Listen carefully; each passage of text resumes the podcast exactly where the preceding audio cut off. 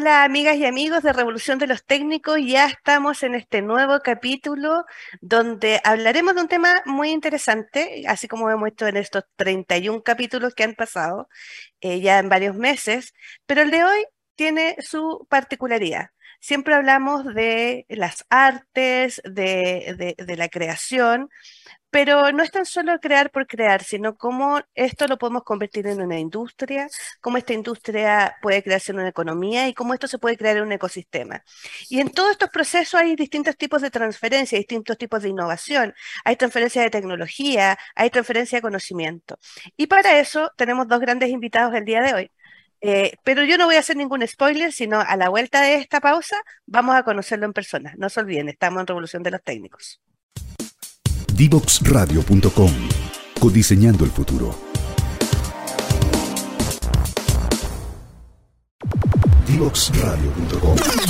Conversaciones de protagonistas.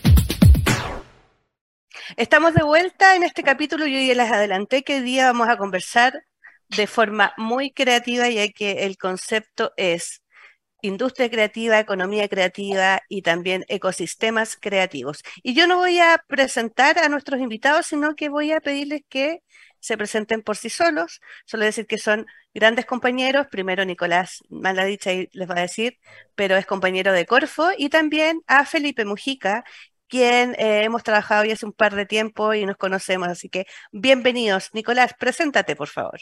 Hola, bueno, primero que todo, muchas gracias por, por el espacio y por poder participar.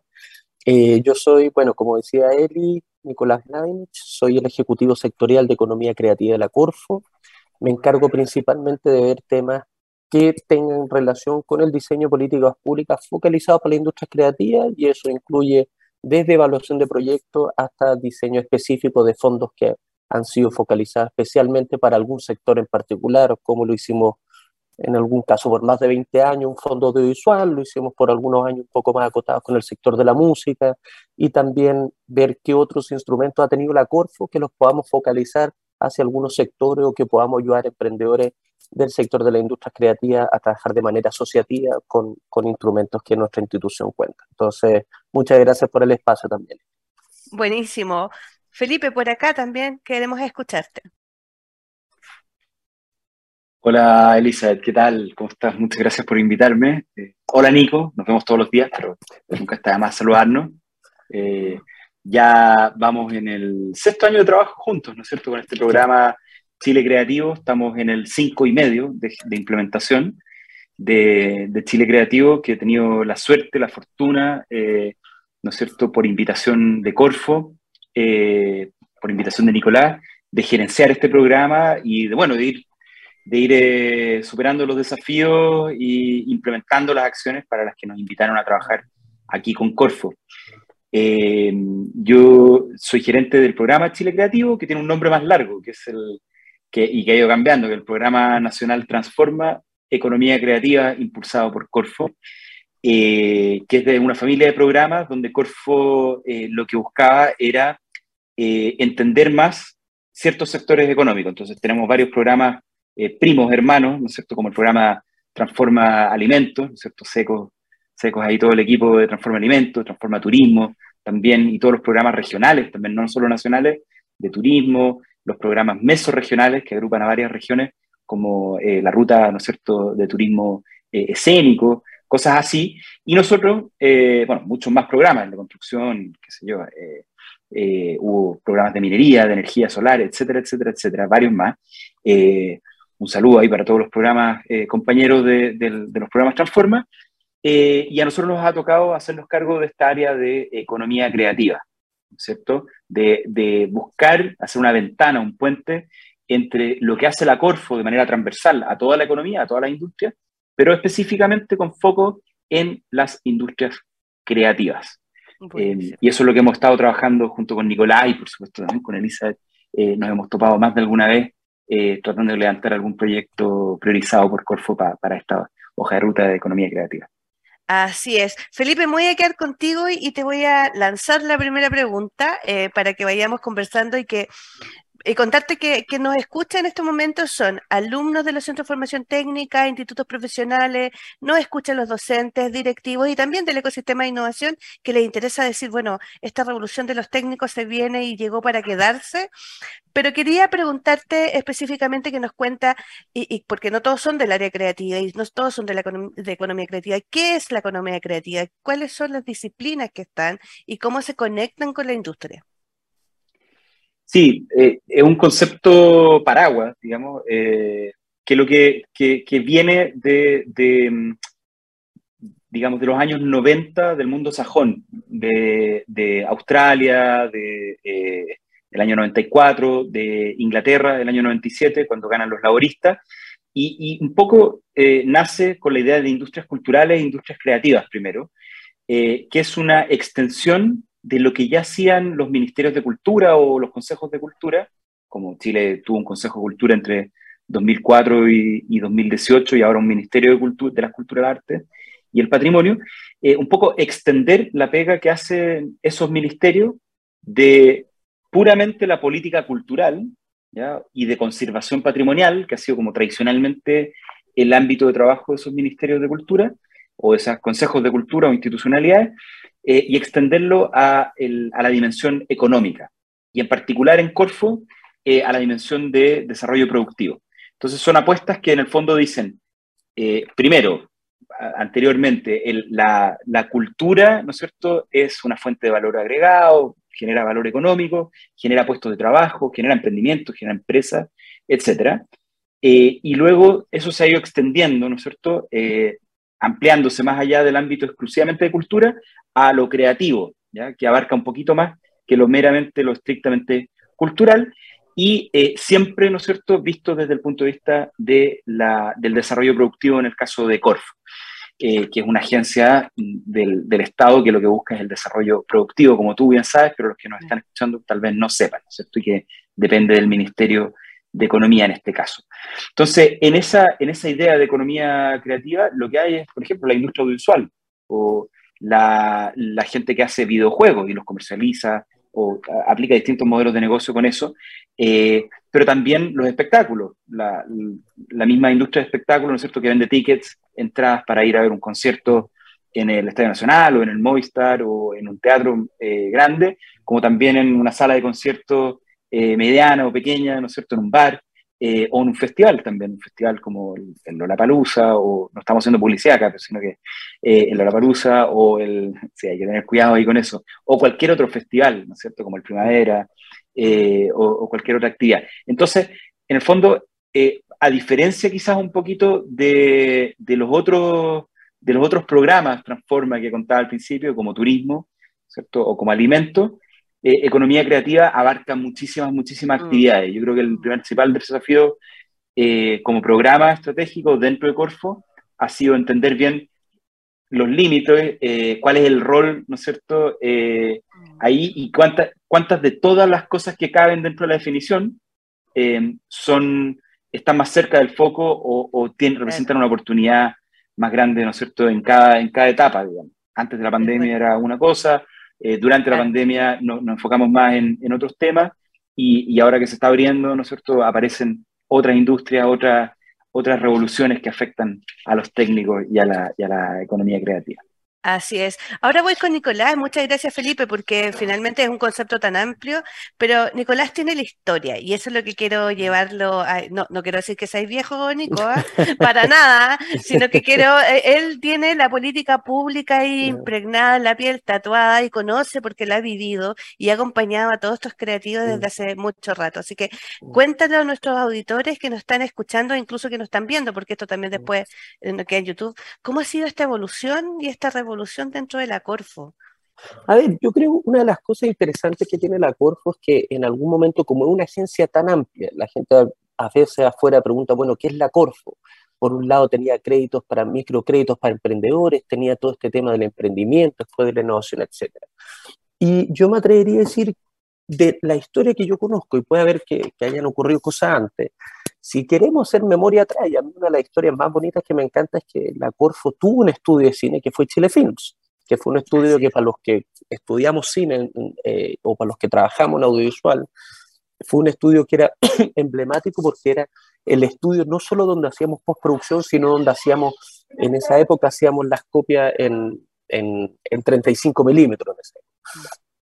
Y en su momento eso ya fue, ya por los años 30, después eso finalmente no, no, no prosperó, se, se, vendió ese estudio actualmente.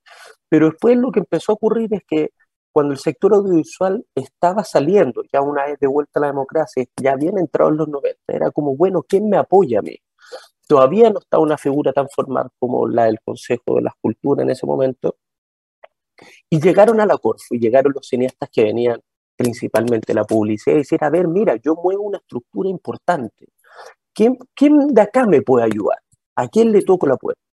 Y empezaron a tocar distintas puertas y empezaron a ver cómo ciertos instrumentos de la Corfo podían tener espacio en esta industria audiovisual que era más creativa, más loca quizás para algunas personas que todavía no entendían mucho la realidad del negocio. Y empezamos a apostar por, yo me atrevería a decir que por dos lados. Uno, todo lo que se llamaba la preinversión, es decir, como un proyecto, a ver, ¿qué necesitan ustedes? Y algunos decían, no, mira, primero necesito desarrollar el guion, igual contrato gente, y empiezan a decir, bueno, eso puede ser como un estudio de preinversión. Entonces, la Corfo empezó como a acomodar su instrumento, a decir, a ver, ya, cuéntame un poco de tu cadena de valor, ya, esto puede ser replicable a esto, o teníamos fondos asociativos, la gente decía, mira, queremos distribuir nuestras películas. Bueno, pero solo ustedes, no varios. Ah, entonces los podemos juntar. En mm. esa época teníamos un fondo, y hasta el día de hoy tenemos fondos asociativos, en esa época se llamaba Nodo.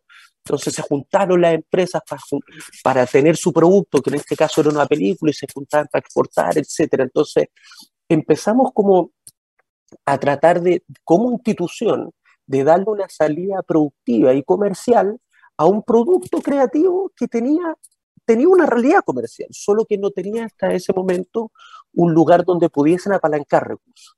Y eso lo hicimos eh, acompañado con el sector hasta que eventualmente, después de algunos años, alguien dijo, mira, esto ya se está repitiendo, no vamos a poder estirar ese chicle de cada vez que nos dicen algo, inventar algo, mejor creemos un instrumento específico. Y ahí fue cuando nació el, el, el instrumento de desarrollo CLAIO, el Fondo Audiovisual y pasó por muchas etapas. Pasó desde que pasamos, primero partimos apoyando solo los que eran proyectos audiovisuales, después nos expandimos las series, después nos metimos con distribución audiovisual, finalmente ya estábamos abordando algo con fondos considerablemente más altos que pudieran darle herramientas a las empresas para que se capacitaran, pero también para que pudieran viajar a mercado, distribuir sus películas, desarrollar guiones, etc. Y aparte que cambió un poco el modelo, porque estamos hablando de que era solamente como un una cadena de valor, de que era distribución, salas nacionales, pero ya empezó a abrirse a mercados internacionales, empezamos a, apoyar cierto, a que fueran a ciertos festivales, a mostrarse después, cambió el modelo de negocio, series, Exactamente. plataforma de streaming. Entonces... Absolutamente, absolutamente. O sea, en, en algún momento lo revolucionario era que la gente estaba estrenando en DVD en esa época. Entonces dijimos, uy, ya, ya no tenemos lo otro, es un costo menor, entonces ahora están distribuyendo en DVD y tenía todo un formato un poquito más, lo que le llaman de grassroots, que es como unas campañas un poquito más guerrilleras, por así decirlo, pero que tenían una conexión directamente más con la audiencia. Y después ya en algún momento ya empezamos a incluir el sector del videojuego porque también se estaba colando, por así decirlo, en este mundo audiovisual. La gente decía, oye, bueno, aquí hay algo que está pasando y nos empezamos a adecuar en relación a la, a la realidad de una industria que hasta el día de hoy sigue cambiando constantemente. Constantemente. Eso es importante y ahí me, me quiero dirigir a Felipe también, porque en esta revolución tecnológica eh, que es tan vertiginosa, hemos pasado desde, voy a, se me va a caer el carnet acá, Betamax, VHS, después empezamos streaming, y eso solamente en los temas audiovisuales, pero estamos también mm. viendo en otras plataformas, ¿cierto? Eh, y, de otras industrias creativas. Entonces, eh, ¿cómo, ¿cómo Chile Creativo hace para poder captar estas tendencias tecnológicas? Y que le expliques tú a, nuestros auditores, porque es que constantemente están mirando, porque si no, empiezas con un lado y después te quedas atrás. Ahora hablando de los NFTs, que también alguna vez hablamos. Así es. Oye, eh, bueno, yo, tengo un test para saber eh, el, nivel de calle carné, pero es la gente que habla de que se le de que tiene que cambiar el switch o la gente que tiene que cambiar el chip. Así que ahí, ah, ahí les dejo para, que, los técnicos eh, sepan, sepan ahí medir con ese, con ese termómetro. Oye, pero, pero, pero lo que sí em, nos ha tocado, a ver, los programas, todos los programas como Chile Creativo, tenemos una hoja de ruta con iniciativas. tenemos casi que una lista de compras. En el fondo, eh, no se me ha ocurrido, pero somos los choppers de, Buena, de, de, acá de, la política industrial. En el fondo, por sector nos toca, es decir, eh, nos toca sacar un número de proyectos. Eh, y, esa es la pega principal, digamos, eso y la asociatividad, ¿no es cierto? Como eh, darle a la Corfo una ventana para que sepa quiénes están haciendo qué y quiénes eventualmente, quiénes, me refiero, universidades, empresas, asociaciones gremiales, pequeños grupos de trabajo, que se en regiones, cosas así, quiénes están metidos en qué tema y eventualmente quiénes pueden liderar, liderar es postular y, cofinanciar y ejecutar un proyecto de la hoja de ruta. Entonces eso es lo que, a, lo que nos dedicamos normalmente. Pero para hacer bien ese trabajo eh, nos ha tocado asomarnos, como dices tú, eh, y hacer un poquito de inteligencia de mercado o, de vigilancia tecnológica en el lenguaje ahí de tu, de tu gerencia de capacidades tecnológicas que, que tanto hemos aprendido ahí a hablar. Mira, cuando nos tocó desarrollar el proyecto de Centro Tecnológico, el Centro Tecnológico en Industrias Creativas, si quieren revisar lo que hace es en www.crtic y latina y c de, de, de creativo, punto .cl, crtic.cl, es el Centro Tecnológico en Industrias Creativas, que fue uno de los proyectos de la hoja de ruta que nos tocó levantar. Nosotros para justificar que se hiciera ese llamado, nos tocó estudiar harto. Y ahí quedamos con, digamos, quedamos con el músculo de realizar estudios, también de realizar consultas, de eh, asomarnos un poco a lo que están haciendo distintas facultades, en universidades, centros tecnológicos, institutos profesionales, por cierto.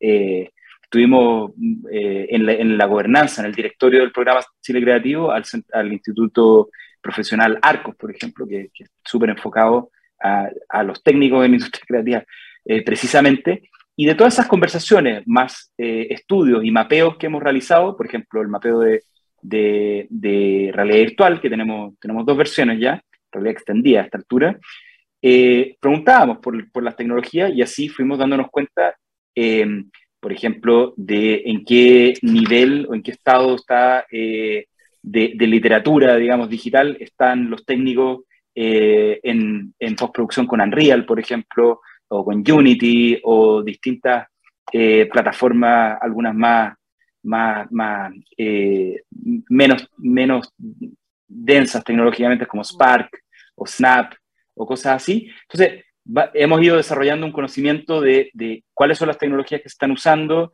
eh, en distintos ámbitos, pero desde luego que no, nunca podemos estar al día tanto como, como, como los proyectos que nosotros impulsamos. Entonces, de conocer de, investigar, ¿no es cierto?, para poder hacer el proyecto de centro tecnológico, que en el fondo una de sus pegas va a ser, trabajar, eh, haciendo vigilancia tecnológica y también capacitando tempranamente, ¿no es cierto? Eh, sí pudimos meternos y asomarnos mucho a, en esa época, cuando todavía no estaba tan desarrollado, a temas de eh, realidad inmersiva, aumentada, disminuida, incluso blockchain, NFT, ¿no es cierto?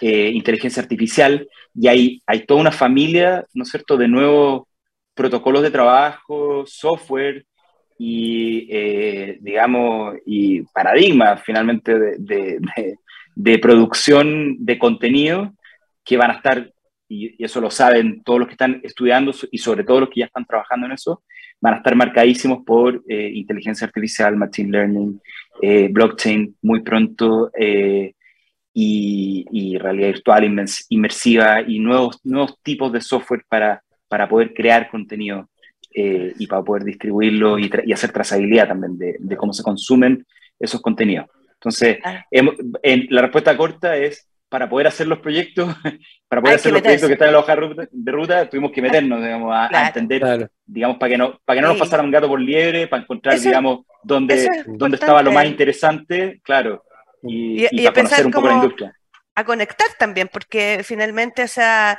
no quedarse solamente en, las cosas como desarrollo productivo, sino como en los temas tecnológicos. Aunque no crean, ya estamos a puertas de la segunda pausa. Así de rápido es. Eh, pero voy a dejarte una pregunta, Nico. Nico, eh, en Corfo tú llevas, no voy a decir harto rato, pero llevas un tiempo y hay, hay muchos desafíos, sobre todo porque empezamos con audiovisual, ¿cierto? Y empezamos con Chile Creativo, pero si tú pudieras pensar en el tipo de brechas que todavía como, como Estado, como políticas públicas nos falta abordar para que esta industria se fortalezca o crezca, eh, si nos pudieras comentar eso, pero a la vuelta de esta pausa, así que no se desconecten, amigos. Divoxradio.com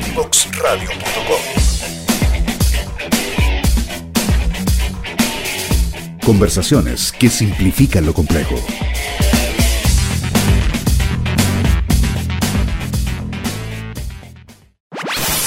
Conoce toda nuestra programación en www.divoxradio.com.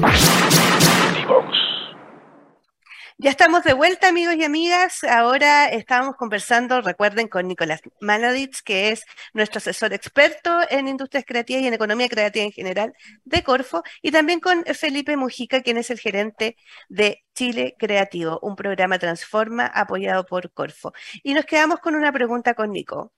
Nico, toda tuya la respuesta, voy a ir súper rápido, ni siquiera la voy a recordar porque o si no nos va, se nos va a ir el tiempo volando.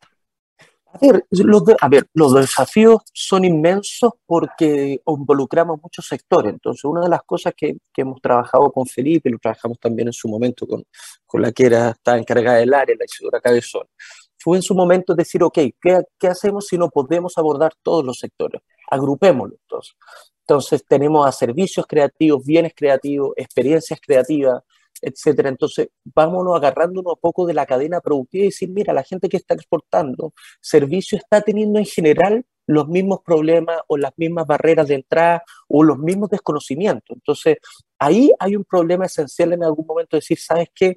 Por más que hayan sector en donde nosotros le hayamos puesto más foco, eso no quiere decir que los otros sectores no tengan también un potencial de crecimiento y quizás esta es la mejor manera de abordarlo, pero tiene una complejidad porque cuando te piden datos, los datos de la, de la economía creativa en general, de los sectores creativos, tienen dos problemas principalmente. Una, son sectores que están bastante segregados, son en, en, teoría todos siguen siendo 12 sectores, entonces están muy separados, son empresas que son bien distintas entre sí, pero por otro lado hay un nivel de informalidad que no es menor, entonces hay una parte de la historia que no tenemos y ahí es donde yo creo que es esencial también la labor del Estado. Un ejemplo de lo que se ha ocupado para resolver eso fue una iniciativa que particularmente a mí me gusta mucho, que es el Observatorio Digital de Música Chilena. Eh, se intentó por muchos tiempos levantar datos a través de iniciativas. Esto fue una iniciativa que salió en parte de la hoja de ruta del programa Chile Creativo. Se trabajó con el Ministerio de las Culturas, se trabajó con la Sociedad Chilena de Derecho de Autor, la SCD, con el sector de la música, con el gremio de, de los sellos independientes y mi Chile. Entonces, el lograr iniciativas de manera coordinada con sectores privados para potenciar la data, eso ya es fundamental. Mm. Y la gente le echa, yo creo que le tiene los estudios en general tienen, un, tienen una, una, mala reputación en el sentido en que, oye, sabéis que ya no queremos más estudios, queremos hacer cosas, y yo me alineo con eso, tienen absolutamente razón. Pero es muy complejo del Estado hacer cosas ciegas. Claro. Y este ya es un sector muy riesgoso. Yo me atrevería a decir que de los sectores más riesgosos que uno puede considerar en un modelo económico, porque hay muchas cosas que se basan en una idea, hay muchas cosas que tienen que ver con una corazonada más que con algo estrictamente claro. monetario, y el, el hacer esa apuesta en instituciones como la Corfo sigue siendo muy complejo. Entonces, cualquier data que nosotros podamos levantar con respecto a qué funcionó, qué no funcionó, quiénes son esos actores, dónde se están repartiendo en todo el territorio, siempre va a ser fundamental para generar políticas públicas para poderlo apoyar de manera mucho más eficiente y más coordinada. Así es. Oye, Felipe, eh, estuvimos hablando también en, en, en, nuestra pausa, estos paralelos que hay entre la creación, tanto científica, tecnológica, y la creación de, de las disciplinas del arte y la cultura. Eh, ¿Tú podrías contarnos un poco si existe este paralelo? Nosotros hemos visto algunas como semejanzas eh, que, y sobre todo dentro del proceso. Yo creo que hay, hay cosas así porque de los del área más tecnológica que, que nos están mirando ahora, que no son del área de, de la industria creativa, también de decir, ah, sí, se parecen. O sea, eh, durante todo el, trabajo de, Chile Creativo, tratando de fomentar la industria creativa, siempre nos hemos topado con, digamos, con, el problema de por qué elegimos los sectores que elegimos, digamos, o por qué partimos con, con cultura si en el fondo todo es, todo es creativo o todo es potencialmente creativo. Nosotros nos hemos asomado a ese, a ese tema un poco con la idea de, de la creatividad como recurso, digamos, humano, renovable eh, y, que, y, que, depende un poco de, de, de, su implementación y un poco también la creatividad dentro del proceso de innovación, o sea, como parte de, ese proceso.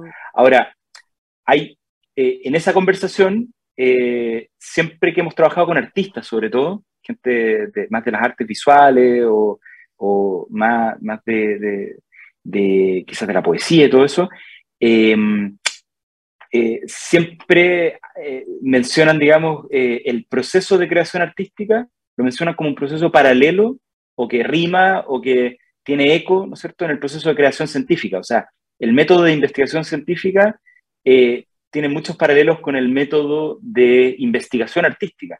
Eh, y muchos artistas, muchos creadores se ven, se ven así, digamos. Entonces, evidentemente que hay un paralelo. Y, pero por el lado, yo creo, institucional, de, de, cómo se coordina la Corfo, por ejemplo, el Ministerio de Economía, con cada uno de estos ministerios sectoriales, o sea, cómo se coordina la Corfo con el Ministerio de Ciencia, cómo se coordina la Corfo con el Ministerio de las Culturas, las Artes y el Patrimonio, Ahí, claro, ah, toca, toca separar aguas en el fondo o, identificar, digamos, qué es lo que haces tú y qué es lo que hago yo eh, desde, desde el punto de vista de cada una de las instituciones. Entonces, claro, ¿qué es lo que hace la Corfo en economía creativa, por ejemplo? Bueno, atiende eh, preferentemente, no exclusivamente, preferentemente a, a, los negocios o a los sectores o, o, a los proyectos que tienen que ver con, con dos cosas. Uno, que están más cerca del mercado, probablemente con, eh, con el sector publicitario, con el sector diseño, con el sector, eh, eh, digamos, de los espectáculos, cosas que están más cerca del mercado. No es que no tengan creatividad, sino que proporcionalmente, ¿no es cierto?, el valor simbólico, el valor creativo, está acompañado de un, de un montón de otras cosas que tienen más que ver con el mercado. Eso por una parte, pero además que el proyecto tenga que ver más con, eh, digamos, para que para poder evaluarlo se necesiten herramientas de evaluación de proyectos económicos, digamos, de, proyectos de fomento productivo.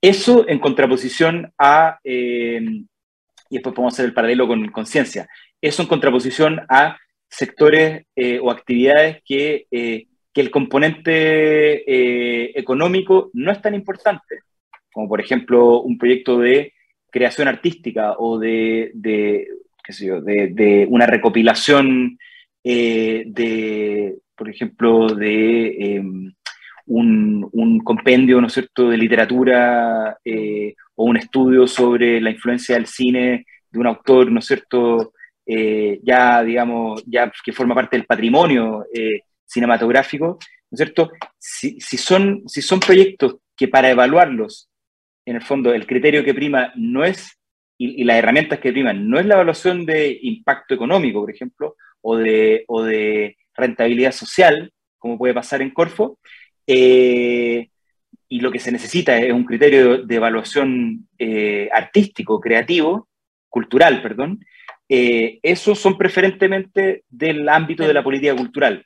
Yo creo que, yo creo que ahí quizás, y todo lo que está entre medio es, es potencialmente un ámbito de colaboración y de coordinación mm. entre la Corfo y Cultura, por ejemplo. Y eso es lo que un poco el vicepresidente ha, podido transmitir. vicepresidente de Corfo ha podido transmitir, digamos. O sea, tratemos de encontrar esos espacios donde, donde eh, se juntan las dos cosas.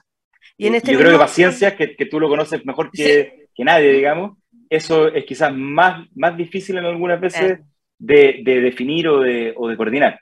Mm. Así es. Lo que pasa también ahí, solamente antes de, seguir con Nico, es que también eh, los artistas como los científicos puros, puros, puros, eh, dicen, yo no me voy a vender al mercado. Ese, ese, como paradigma que tienen. Pero, hay, pero hay algunos que si bien son investigadores y artistas, pueden migrar también a tener y enseñarles, darles herramientas, decir, oye, está bien, yo esta creación puede tener un valor económico también. Y no todos van a migrar hacia el mercado o hacia este aspecto, pero en esa, esa parte gris es donde existe la colaboración. Nico, eh, yo te quería preguntar también, porque estamos en la revolución de los técnicos, Mm. así como las revoluciones digitales, eh, ¿cuál, cuál crees tú que es el rol y, y el impacto que tiene la educación técnica profesional en esta, en esta economía creativa? O sea, es ah, no, absolutamente fundamental y cada vez se está haciendo más esencial. Yo creo que el gran desafío que tiene la academia es, y tanto la academia como nuestras instituciones públicas ligadas a la educación, es que tengan que hacer un análisis que van a tener una malla, sea la malla curricular que sea, que va a cambiar de un año a otro.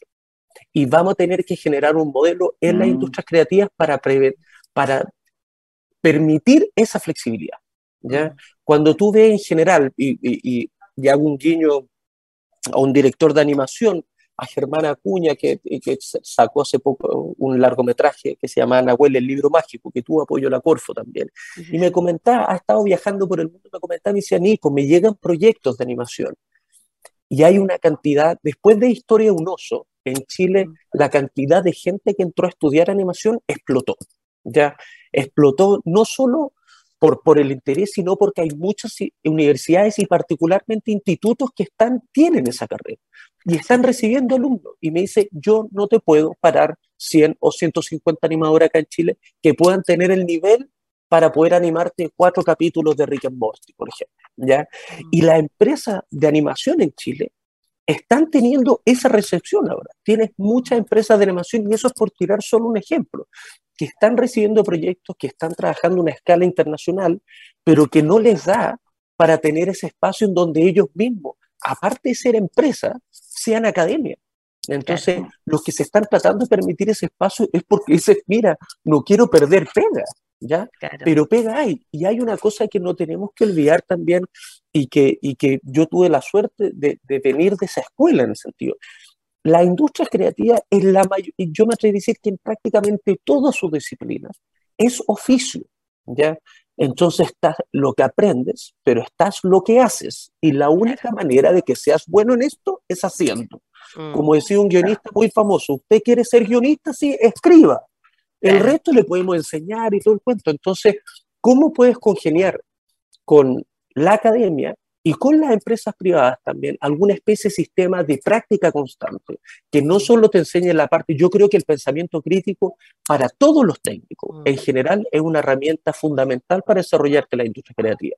mm, Pero si solo nos quedamos en el pensamiento crítico y no aplicamos lo que estamos, ese pensamiento crítico a nuestra técnica, vamos a generar profesionales que eventualmente se van a frustrar porque no van a encontrar en el mercado laboral eh, un espacio para poder desarrollarse con justa razón. Entonces, Claro. hay que lograr algo ahí, esa conexión que puedan hacerlo, sobre todo en las tecnologías que mencionaba Felipe, la cantidad de oportunidades que están surgiendo con eh, estos software que permiten renderización en tiempo real para el mundo del diseño, para el mundo audiovisual, animación, ilustración, etcétera, se están volviendo fundamentales no solo para la industria creativa, sino para otras industrias que viven en la inmediatez. La gente ya no Claro. quiere esperar que tú le desarrolles algo en una semana, quieren ver si es que pueden visualizar algo en tiempo real y las tecnologías ahora lo están permitiendo, pero la tecnología sin alguien detrás, la verdad es que no tiene mucho, mucho valor. Y tú tuviste un punto fundamental para la educación técnica. La educación técnica es el hacer, es el más cercano a la practicidad. No tenemos que esperar cinco o seis años que un ingeniero o algún profesional universitario salga de la universidad, sino que está ahí, está a puertas de adquirir conocimiento y también algo que nosotros hablamos harto, el creerse el cuento, porque siempre hemos, eh, siempre hemos visto la educación superior técnica profesional como, como aquellas que son realmente es porque no te tocó y no pudiste o no, no un montón de peros, eh, pero sin embargo el valor que tiene es lo importante.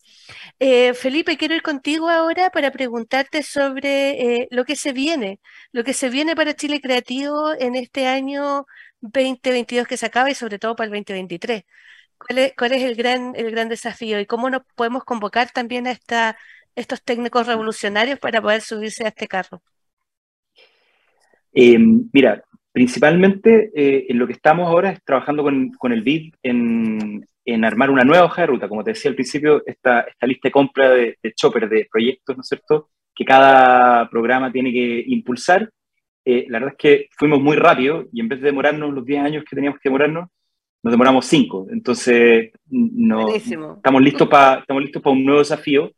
Y también eh, la lista anterior estaba basada en un diagnóstico pre-pandémico, pre-explosión de, de toda, bueno, de, de, de realidad virtual, pre-explosión de, de los software de renderización en tiempo real. Bueno, por ejemplo, hay, hay, hay, una empresa chilena además, que se llama Runway ML, ¿no es cierto?, que está compitiéndole con, con renderización y con generación de, de, de, de contenidos eh, con inteligencia artificial, eh, peleándole, ¿no es cierto?, a, a, gigantes como, como Avid, ¿no es cierto?, Final Cut.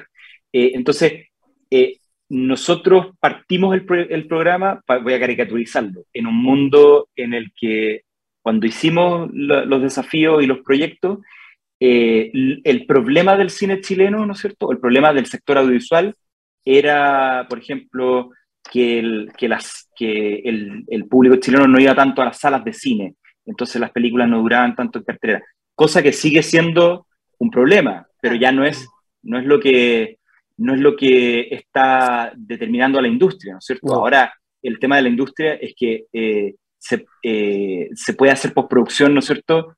Em, eh, potencialmente en cualquier parte del mundo, la pregunta es cómo somos más competitivos, es decir, cómo tenemos, cómo tenemos un ejército, ¿no es cierto?, de, de, de gente que sabe trabajar en equipo, cosa que no te enseña YouTube, digamos, no te, no te lo enseña un mock, ¿no es cierto? No, no es que uno pueda ver un tutorial y, y aprender a trabajar en equipo, eso te lo enseña te lo enseña a eh, trabajar con, con, más gente dentro de la universidad, dentro de un IP, ¿no es cierto? O dentro, dentro de, de un contexto, ¿no es cierto?, social. Eh, y por eso me alegro mucho que hayamos vuelto, digamos, de, eh, de la pandemia a, a, vernos las caras, y eso es fundamental. Eh, pero también em, cómo, estamos al día, ¿no es cierto?, con esas innovaciones, porque hoy día es Runway ML, pero, y, y Mid Journey, y mañana va a ser la, la, siguiente chupada del mate, digamos. Eso no, no, va a parar nunca de, eso no va a parar nunca de evolucionar. La pregunta es cómo en el fondo, más que eh, formar, como en el pasado, ¿no es cierto?, a gente que sabe trabajar con una moviola, ¿no es cierto? Eh, hoy día, cómo tenemos gente que entiende cómo es un proceso de producción, ¿no es cierto?, remoto, eh, con tecnologías que están cambiando todo el rato, con formatos que están cambiando todo el rato, y con eh, clientes que que saben que eso está cambiando todo el rato. Oye, por cierto, dije, dije lo del cine, pero, pero eso sigue siendo verdad. Vayan al cine a ver películas, a ver cine chileno, porque efectivamente lo sacan de cartelera. Hoy se estrena eh, la película que va a ir a representar a, a los premios Goya en España, a Chile, que es 1976, la primera producción de Manuela Martelli, eh, se acordarán de Machuca, ¿no es cierto? Y hoy eh, la protagonista, eh, Lali Kuppenheim, pedía, por favor, que fueran al cine y ojalá en la semana, que es cuando, que es cuando más marca punto claro. para, para, para, renovarla en cartelera. Así que Buenísimo. anótense ir al cine a ver 1976 eh, para apoyar al cine chileno. Pero, pero respecto a los desafíos, sí, un poco lo que decía. Eh, eh, tiene, tiene, harto que ver con, con cómo va avanzando eh, el tema de los software y también hay una oportunidad súper grande para el sector creativo, sobre todo audiovisual o el tema de la postproducción, eh, eh, con, bueno, con el metaverso, con, con, la cultura de streaming que estamos viviendo ahora mismo. Estamos acompañados acá por un equipo que está detrás de, de, de cámaras, ¿no es cierto?, atrás de Zoom, eh, haciendo todo el switcheo y, y guiándonos. Eh, todas las industrias, la que ustedes se imaginen, hoy como nunca necesitan a técnicos del mundo creativo. O sea, se necesita ilustradores, gente que haga animación, gente que haga GIF, para una compañía de la industria que sea, digamos, de la industria eh, inmobiliaria, audiovisual, salud, todo está trabajando con audiovisual eh, y, va, a ser, va a ser cada vez más necesario tener gente que sepa, por ejemplo, programar entornos eh, virtuales en Unreal, que sepa switchear, que sepa diseño gráfico para comunicar. O sea, vivimos en un mundo cada vez más visual y, eh, o multimedia, ¿no es cierto? cosa que lo escuchábamos antes, pero hoy día es más verdad, hoy día es un poco más verdad que viviendo. antes y un poco claro. más urgente, digamos. Así Estamos es. viviendo en serio.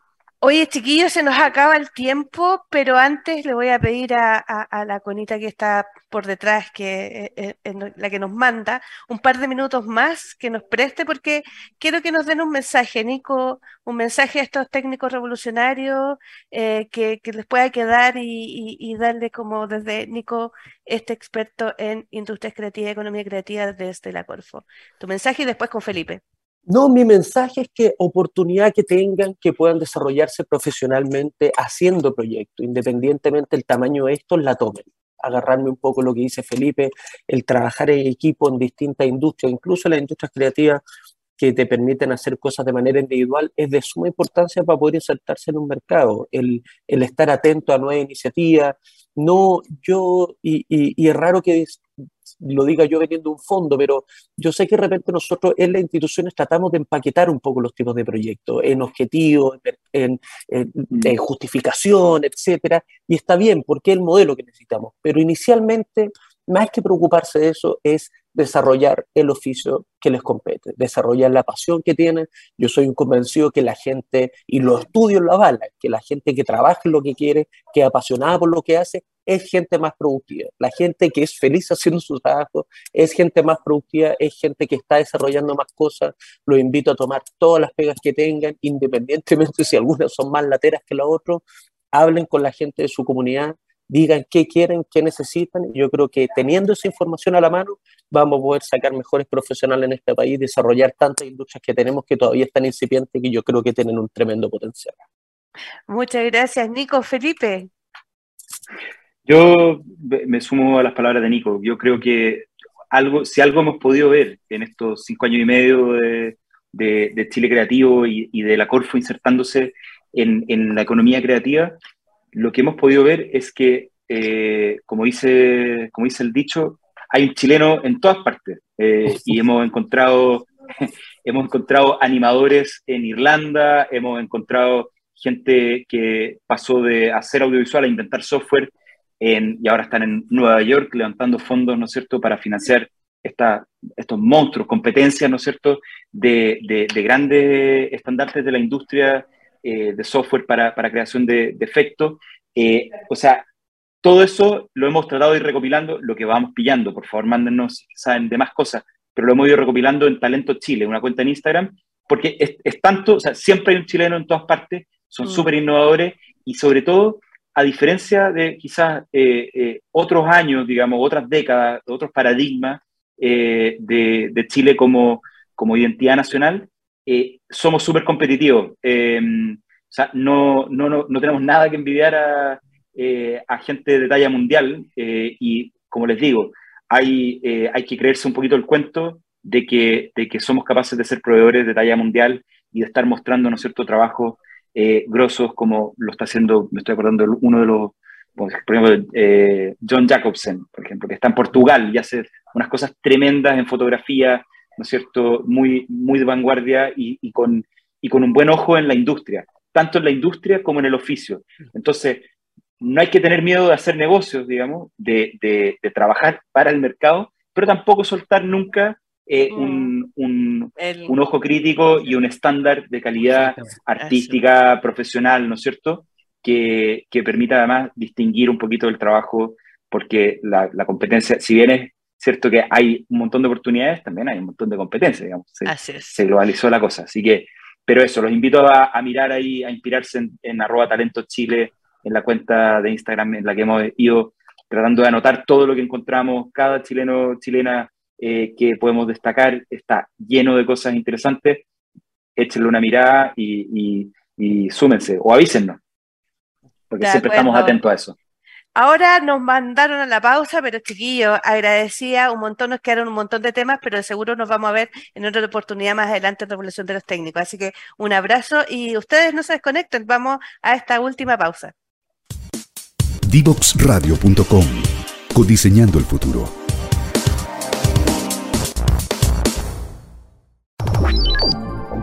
Historias desde los protagonistas en divoxradio.com. Estamos ya de vuelta en eh, de esta última pausa. Estuvimos conversando, pero de una forma muy entretenida el día de hoy, con Nicolás Mladerich y también con Felipe Mujica. Ellos dos, bueno, Nicolás es el experto en industria creativa desde la Corfo, sabe mucho de las políticas públicas y que cómo ha sido eh, esta eh, evolución dentro de, de Corfo y de la política pública en general del Estado de la industria creativa. Y por otro lado, Felipe Mujica, el gerente de Chile Creativo. Sobre todo de las oportunidades y no solamente de los mensajes que nos dejaron el día de hoy, donde la industria creativa no es solamente poder y está enfocado a, su propio nicho, sino que tenemos un mundo de oportunidades donde los técnicos profesionales están ahí, donde pueden hacer cosas y lo más importante es que se puedan crear ese cuento y dar a una oferta no tan solo a Chile, sino también al mundo.